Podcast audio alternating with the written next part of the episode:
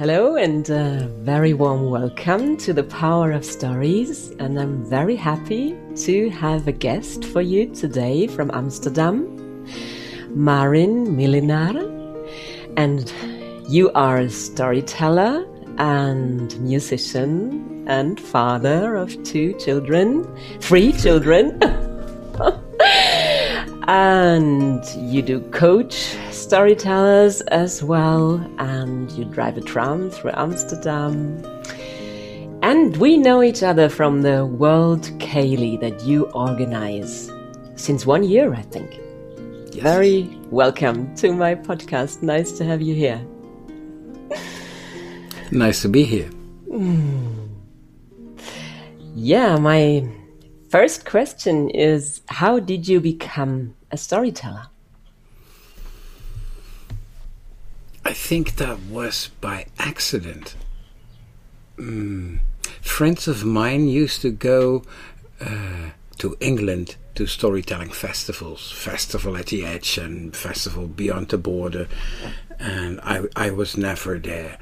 And then one of their favorite storytellers came to Amsterdam and they said, Marin, you are a musician, but almost all of your songs have some stories in it. And now our favorite storyteller comes to Amsterdam, and we think you should buy a ticket. Man, you will love it.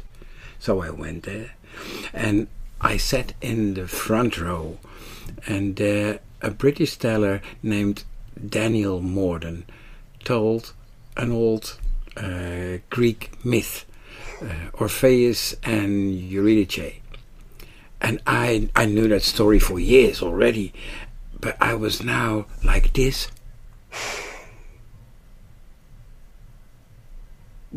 For over an hour. And then we had to go back, and it was by ferry, and it drizzled. I, I, remember that very clearly. And everyone was under a roof, and I was there at the bow door, and I started crying, which I what and I never cry. And suddenly I thought, I'm 49 years old and I know what I want to do with my life. I, I, I, I, I gave myself a pledge that I would take 10 years to become the best storyteller that I had in me. I mean, not better than Annika or not better than anyone else, but the best version of me as a storyteller.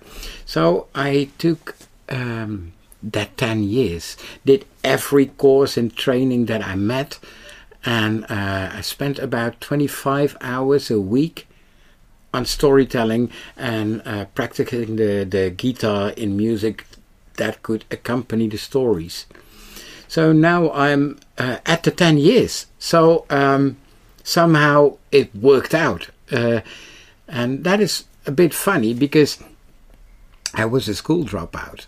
I was never one for learning. And, and now, for the first time ever, that uh, I promised myself, this is what I'm going to learn. I did it uh, without a week of pauses. And um, so I, I organized all kinds of things to. Um, to find spaces where you can tell a story, where you can practice, because you can do workshops, whatever you want, but um, you really le- learn by doing so. So when I buy myself a new pair of pants, then I'm uh, having one head outside the dressing room to tell the, the salesperson a story while I'm putting on my trousers. And uh, I, I, I, organized a monthly storytelling cafe in Amsterdam uh, and did so for five years until the COVID uh, uh, brought an end to that. And now I'm a coach and a teller and a musician, and and somehow I'm 60, and life is more beautiful than I ever thought it could be. That's just wonderful. It is my best story. and Daniel Morden is one of my favorite tellers. I love to listen to him, and I I'm just the same. I put on a story while I'm cooking. I put on a story while I'm driving. I, I always listen to stories to fall asleep, to wake up, like it's oh, my permanent medicine. Can you explain what a ceilidh is? Because people keep asking me, and I have some explanations, but it's nice to have someone here too who maybe really well, knows. Well, maybe I don't know because there was an, an, a person in Ireland that uh, first gave me a message. Oh, so nice that you come up with a real Irish ceilidh. So I answered, no, it's not an Irish ceilidh, it's a, a, a world ceilidh. And then uh, he said, well, I'm prepared to come and, and listen and, and tell a story. And I said, well, uh, uh if there is time uh, enough uh, so the the wheel I worked with a sort of a wheel of fortune before. Uh, if the wheel picks you, then um, uh, you can tell a story. And he was so angry with me. That is not a ceilidh, and why do you use the word ceilidh if you use a wheel of fortune? So uh, I think that I make a different kind of ceilidh, and well, I looked it up in the in in the internet. I don't think ceilidh is a, a, a trademarked word. It is an old, um, if I'm right, Gaelic word, and it is like a meeting a meeting where people can uh, dance and sing and tell stories and poems around the fire. But it's not a place where you perform, it's a place where you share what you do. So um, I perform in front of an audience, in front uh, uh, uh, on on a, on a, in a theater or or in front of well I don't know in a, in a library or in a school, and that's a performance uh, where there's the audience and, and I'm here and they expect me to go through hoops uh, to enjoy them or to teach them something. But in a ceilidh, it is just, hey, listen, I heard this story and it made me think or it made me made me happy and I want to share it with you, and maybe it has a similar effect on you. And if not, it's okay. It's okay if you don't listen. Maybe uh, we are here around the fire. Maybe you just like to uh, to hug and kiss your husband or whatever. Do whatever you please. But here, this is what I give as a present. And so I asked uh, storytellers. Uh, via Facebook, I, I wrote to about 7,000 storytellers uh, last year. And I said, listen, uh, now we have the COVID. And what I miss most is the festivals. And then not per se the work on the festivals, but after you've done working, and you sit with some colleagues around a fire, uh, some fellow storytellers, fellow musicians, and, and one says, Oh, I have this story. And I like that so well. Here, have a listen. And then someone else, after the story, takes up the guitar and says, Oh, I have a song that fits just that. Uh, I would like to try to do so on Zoom. Would you like to accompany me? So from that 7,000 people, uh, about 800 people said, "Oh yeah, I would like to be informed about that." And about from that 800 people, there's about 20 that come every week. So it's not that successful. It is not a huge, large thing going on, but we do have a story from Mexico City and a story from Istanbul, and then um, me in Amsterdam playing a song, and, and there's a, a, a lady from Buenos Aires who starts a, a story, and a, a, a, guy from Mumbai starts a story, and, and this lady in, in Tokyo, she says, uh, Oh, it's in the middle of the night, but I'm so happy that I can be part of this and and that is um, is amazing, amazing, touching. To it is bigger than I thought it could be, and it's more beautiful than I thought it could be. And now it is so beautiful that uh, here the COVID. Um, uh, rules changed. So if I would want to, I could open my storytelling cafe again. And I'm asked to do so. But actually, it's the same time as the World ceilidh. And in my storytelling cafe, I had people with that came from well 50 kilometers around Amsterdam. They came to my storytelling cafe, and uh, it was very nice. And we ended it with a, a, a large uh, dinner together in one large table where everyone could talk about the stories they just heard. But now with the ceilidh, I'm in contact with the whole world, and um, and that that still moves me a lot even after a year, every week, every week I moved and wow, and next week it's again and again. That is so cool. So even when I go on a holiday, I have my laptop with me because we're not going to miss a World ceilidh, do we? Uh, wow. Okay, so you were ex- expecting short answers, but never no. ask a storyteller to say something in three words, right? it is very very heartwarming to be there and i was so surprised and you really encouraged me also to do my online training because i experienced it can be heartwarming it can be connecting and this is what you create there and it is really beautiful but you maybe you need another date for your people from or for the ceilidh there will be a solution. How do you learn your stories? How do you practice? Well, um, I have different kind of stories.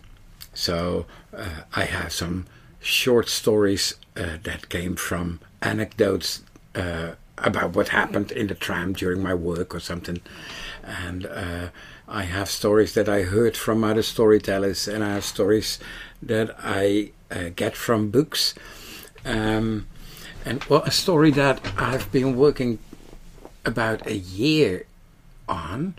Uh, there was a story that came from a book uh, written by Hermann Hesse, uh, the Austrian German writer from uh, uh, uh, last century, the early early 1900s, and he had that story in a uh, fairy tale book, um, and it was called August, Augustus, and um, it it was a, a, one of my favorite stories for a long time. So. I've uh, I I ended a, a, training after three year a three year course, and I needed um, a longer program to show what I could do, uh, and then for the first time actually I thought I first want to know what I want to tell with the story, and then I'm going to pick the story to tell it with.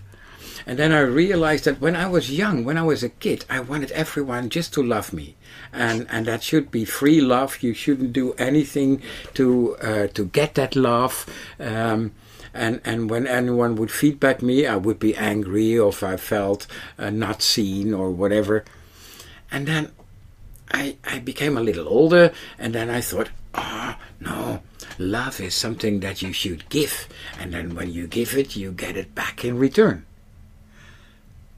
And when you're my age, and, and some people know that much earlier in life than I do, but I found that out uh, after my 50s.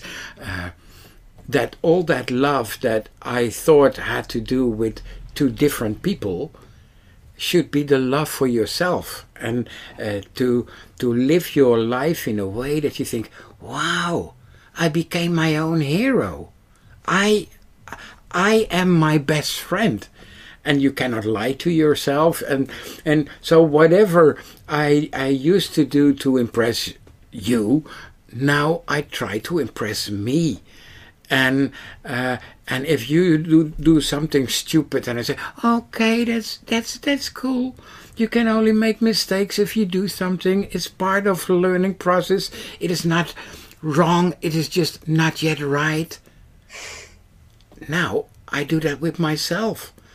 Um, and I wanted to find a story for that because I don't know if it's an, a saying in English but it is so close in front of you that you look over it and you don't see it because you look for love far away. Um, so then I found that story of Hermann Hesse, and um, there were most parts that I really liked, but there were also parts that I thought, well, I don't feel a connection with it. And then I try to analyze it and I try to see, okay, what does it, what is the meaning of it in the story? What, uh, if I get it out, is the story still there? No, it, it needs something there. Uh, so I, I, what I did, I made parts of my own life and put it in the story as if it wasn't me that uh, went through it, but August, and and now August is me, but you you you look at August, but it is me, and uh, well, the, I, so I first do all the theoretical stuff that the story really uh, is an arch with uh, uh, uh how was life before the story started and then uh, what made the story start and then there's some development development development and then the story stops developing and and goes uh, to an ending again and then I go to bed and and I just lay in my bed and I look at the ceiling and and I try to find movie like pictures uh, to come with the story.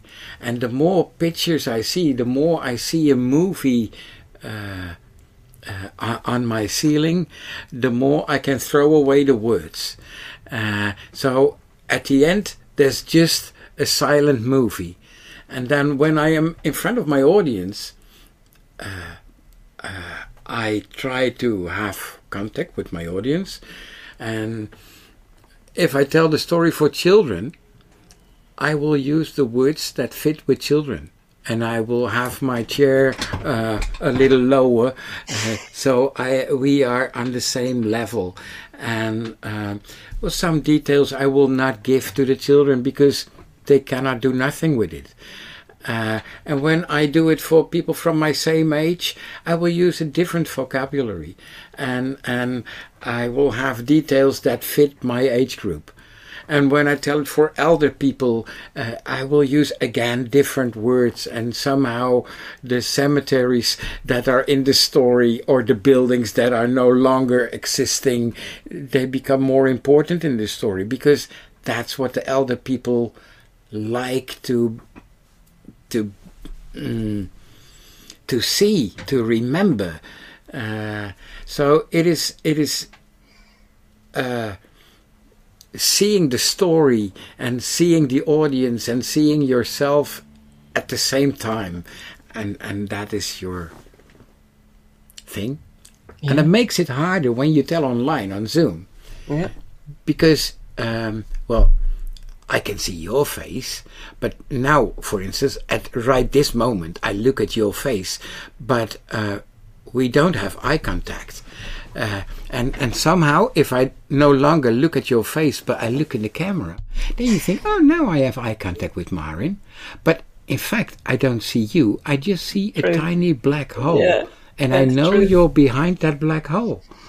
Uh, so if I tell stories on Zoom, uh, I instead of uh, looking at the images on the screen, I look in the camera to feed you, and then I look at you so you can feed me. And then I go back to the camera again to feed you. Mm-hmm. And back to you to feed me. And and um, and I think that then you can have that intimacy it is there's just a, a latency. There's a delay. I mean uh, uh, when you tell in a theater uh, i would not look at you all the time. You would feel very awkward if i would. Uh, the um, that you divide your attention to everyone. So everyone has the feeling that that story is especially told. Yes for you Oh, thank you. It's definitely time for a story, I think. Um, you promised me to tell one. I'm so happy. I'm looking forward to it already. It's one of your favorites, one of your oldest. or long, as long as you tell stories, you you have it with you. Yeah, uh, it is actually a story that I got free when I went to. Uh, uh, a demonstration day for a storytelling course, a very expensive course that I paid already thousands of euros. And, and then there was this open day, and I told everyone, Oh, is it nice? Is it nice? I'm gonna do this. I'm gonna do this. It's 10 years ago, right? And then one of the trainers told this story. And at the end, hey, hey, did you like it too? Cool. Maybe we are uh, in class together uh, uh, here. It's cool, right? And then a week later, I got an email. I'm sorry, there's not enough subscriptions. We uh, we we're gonna send you back the money. The course is uh, cancelled. But the story, I still have it. And it's called Cucarachita. And Cucarachita, well, she was the best looking cockroach I ever saw said her mother often to her. And that's true. She was an amazing cockroach with both her antennae uh, uh, the same length, and, and, and none of them were crooked. And all of her legs were uh, uh synchronized in, in, in, in good sets, and her shields were shining, and, and her eyes were round and black. But when Cucarachita looked in the mirror, she saw a cockroach. She hated cockroaches, like everyone. So she lived in a dark cellar, and she never came out while there was anyone outside. So the shoppings, she only did them at night. And luckily, the supermarket was open all hours. And then she would go with her shopping bags well, here we have Albert Heijn. What kind of supermarket do you have there, Annika? Feneberg. And and is there by Feneberg, is there um, uh, for the customers, if you have paid your bill, uh, is there maybe a board where people can hang their own personal advertisements? Yes. Well, it was in her supermarket too. And that was a treat she gave herself every time because she hated to do shoppings because people might see it. But now she did her shopping, she paid the bill, and, and she went to the work. Mmm, cleaner wanted. No, no. Guitar lessons? No. Learn to speak Arabic? Nah. Are you not happy with how you look? Do a complete makeover.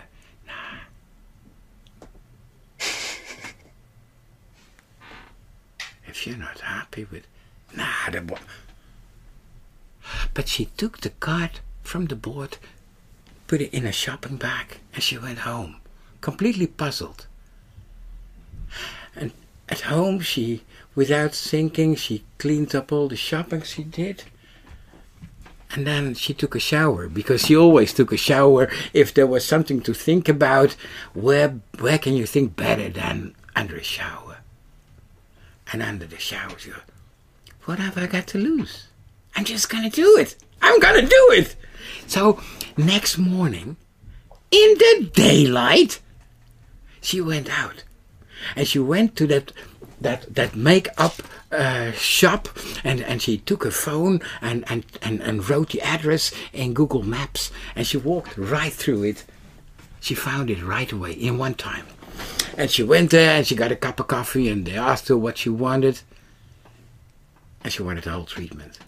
And the whole day they were busy uh, with measuring up all the legs and all the all the things that could be measured and, and they were busy making her dresses and so she got this afro wig to hide her antennae and and she got a corset uh, and, and, and it made her, her front shields just come up a little, and, and her back shields, um, well, they they got out a little too, and um, uh, she she got um, uh, uh, uh, leggings, so you could could not see the hairy legs. And and the middle legs they were in the corset like like this, and um, uh, and and she got lipstick and she got false eyelashes and uh, a Louis Vuitton bag, and, and, and she got the stiletto heels, and they learned her to walk too,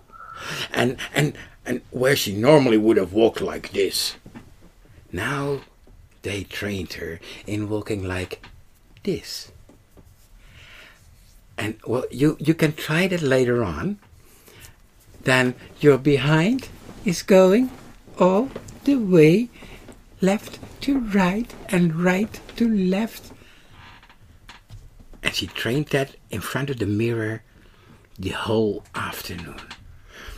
And when everyone was happy with her, they let her go home.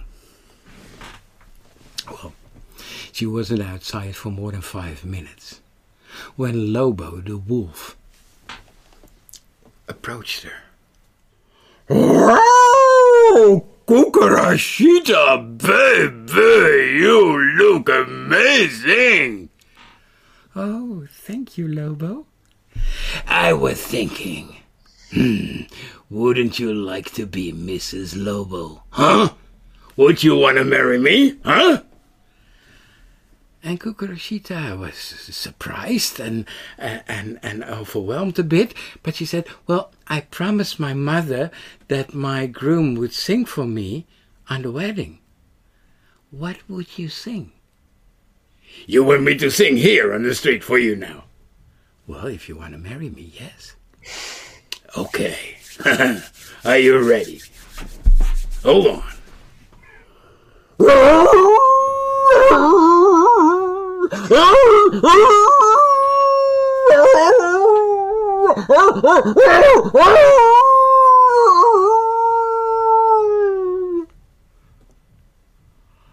Ah, Mr. Lobo. Boy, do I like that. You have another fan. But my mother, she is um, from Allgäu, and, and there we are a little more conservative and, and, and I'm sorry she will not like it if, if if my groom will sing that. But I will come to your next concert. You'll have a fan. well, okay. So they they split. And Cucarachita walked on a little more happy after her first success. And she passed an alley, and out of that alley came a huge cat, a one eyed cat with a broken tail and, and lots of scratches in its fur. Hi! I'm Jack. Cucarachita. Baby. Oh! What if you would become my wife and we make lots of little cat roaches? Mm, would you like that? Mm, mm, and Cucarachita said the same thing she had said to Lobo the wolf. So she, she asked him to sing. Just a second.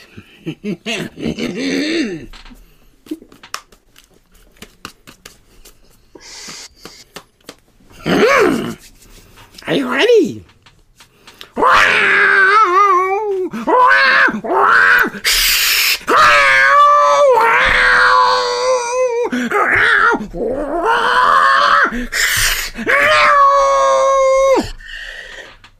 Oh, Jack, oh, that came in. That was amazing.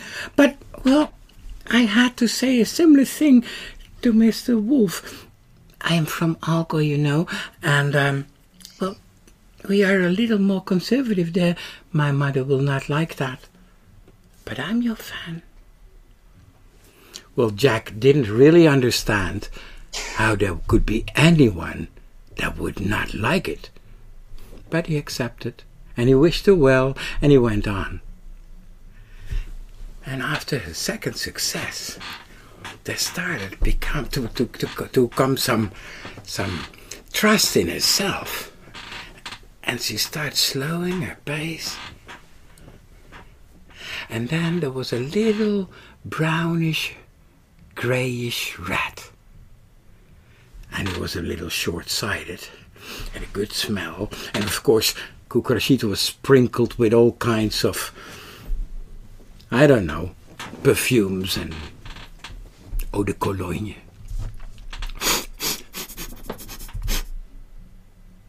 Cucarachita?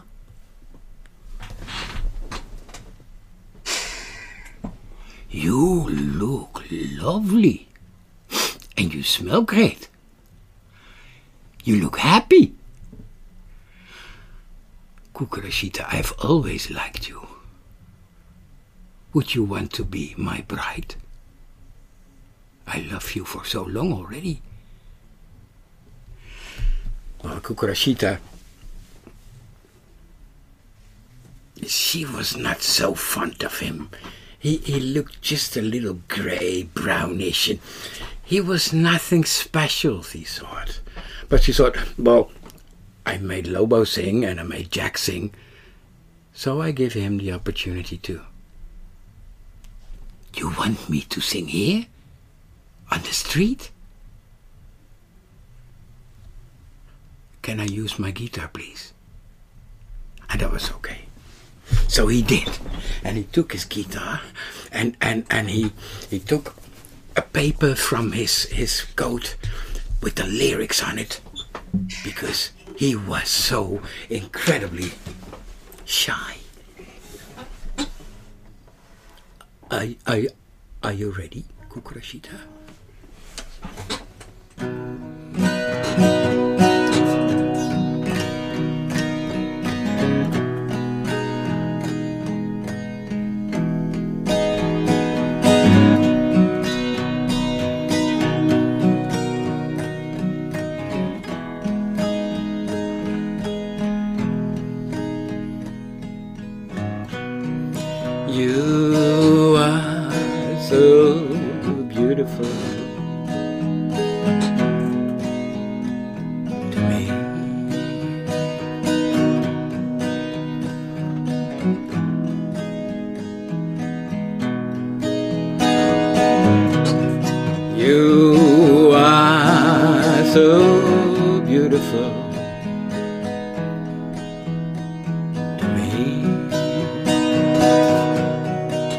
Can't you see?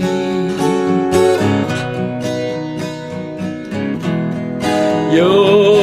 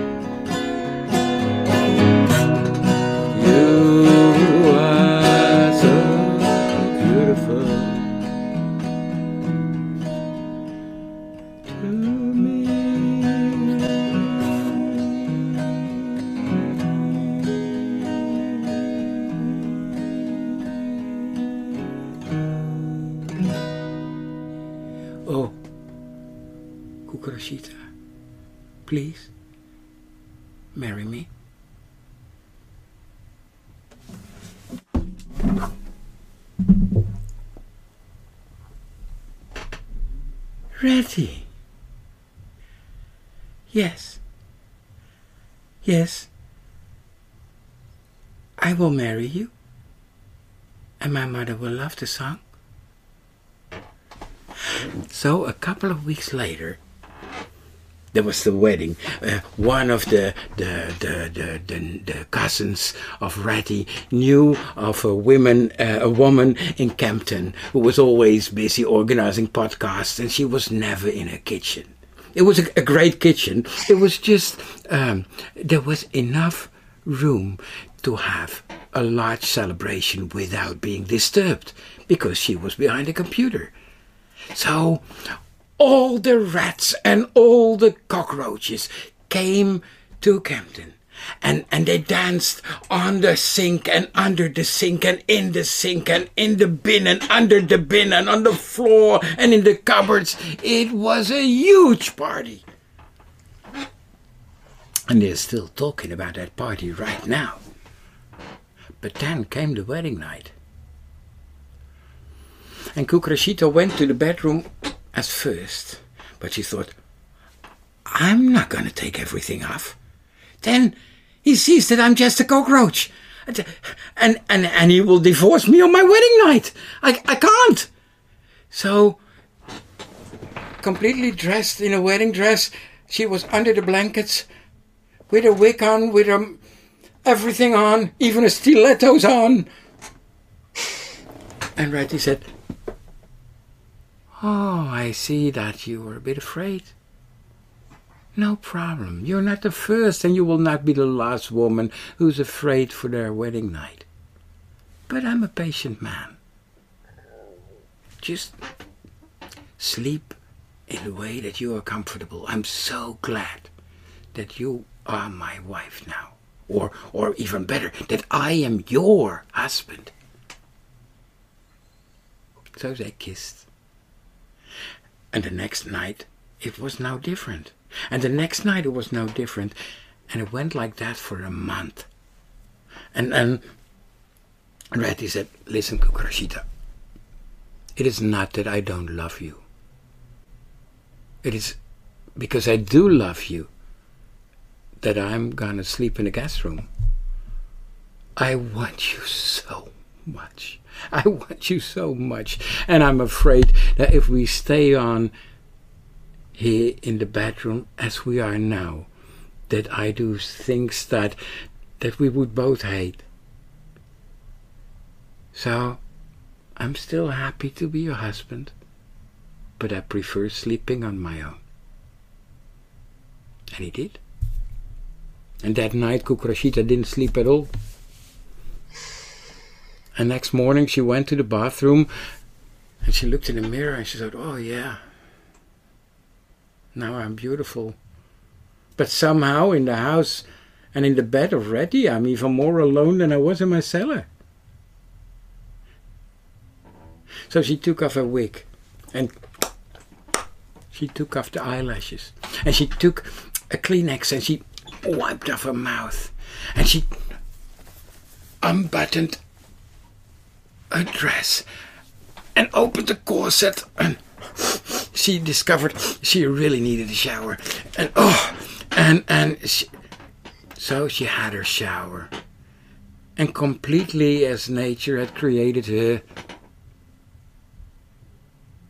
she walked to the breakfast room where Ratty was reading his paper Ratty yeah just a minute honey oh Ratty could you please have a look? Yeah, yeah, just a second, honey. Ratty!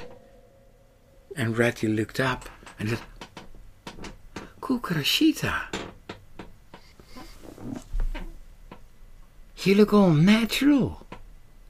Oh, do I love you. And then Cucarachita started with a step and a faster step and a faster step. And she came running and she jumped right through the newspaper in Ratty's arms. And he took her and he took her upstairs to the bedroom. And, well, what they did there, I'm, I'm not gonna say, I'm not sure who is listening, but the neighbors smiled. and, and they stayed there all morning and all afternoon and all night because Ratty might have been a little shy, but there was nothing wrong with his stamina. So next morning they were still there, and the neighbors smiled a little less. And in the afternoon the neighbors stopped smiling, and then Cucarachita said, I'm hungry now. and they had a drink and they made food. And a couple of months later, Cucarachita delivered a whole nest of red roaches, some with antennae, uh, one antennae, or uh, three legs, four legs, six legs, and one tail or no tail at all. But there was one thing that was exactly the same with the whole offspring. Everyone, every individual knew that they were the most beautiful of the nest. And that, Annika, is my favorite story. Cucarachita. Thank you for listening. Thank you for telling. I love it. I love it. Wonderful story. Amazing. Mm. And even though this is my favorite story, uh, my daughter just finishes her uh, makeup artist education. So but she likes the story too. And she doesn't need the makeup. She just likes to play with the makeup. And that seems to be a different. Sometimes she goes out without makeup. mm, so heartwarming, beautiful story. Mm. And this is also your innermost expression. It's like embracing people just as they are. Yes, I think. Well, you you told I'm a tram driver too, and and when you well nowadays it's not as busy as it used to be, but in Amsterdam there's a lot of people, and uh, and sometimes I see over a thousand people in a minute on the streets, and everyone is just a little different. I mean, most of them has have two ears and, and two eyes and a nose and a mouth, but they walk a little different. They have their head a little different. They they approach each other just a little different. I think that humanity is is so beautiful because of their diversity. You have all kinds of colors of skins and and uh, well bald people like I am uh, and uh, uh, uh very hairy ones and they, I think people go to gardens for the flowers. I am a city person because a city the, the, the human being is the flower of the city. Um, and and and that is amazing. That is amazing. Mm, thank you so much for sharing your time, for sharing your story, for sharing your wisdom as a storyteller and as a human being. It's wonderful. It's my pleasure completely. yeah, if people like to find out more about you, they can visit your website I will give a yes. link. It's marinmillenaar.nl. And most of the information is in English there too. Very good. And you will go on with the World Ceilidh, even though we can have performances. So the yes, yes, the World Ceilidh will will go on. It it will not just not be as busy as it was on the on the busiest days. I mean, uh, uh, six months ago we had. Uh, 70 people at the same time, and now we usually are 15 till 20, 20 people, which is actually maybe even nicer. It is hmm. more intimate, and you you don't have three pages that you have to scroll through to see everyone. Now, in one look, you can see everyone who's there, and and that gives it the feeling of a small band of friends, friends yeah. from all over the world. Yeah, and that's amazing sitting at the fireplace together, really. Mm-hmm. Yes, and yeah, maybe we can perform together one day. Would be nice. To I would love it. I would love it. yeah. So have a good time. Enjoy life. Who will be your guest on your next uh, podcast? You know I don't already? know yet. Okay. I think I have a, a speaker who speaks 15 languages. I'm asking him to come and say hello and goodbye in Arabic and Hebrew and French and yeah, that will be fun. Good. Good. well, it was uh, an honor to be in your. Uh, well, I was almost gonna say show, but I, I hope it wasn't a show um, but your program and uh, well, good luck. Thank good you luck. so much. I felt seen and I felt uh, the the space to show what I like to show. Thank you. Mm, thank you. See you soon. mm.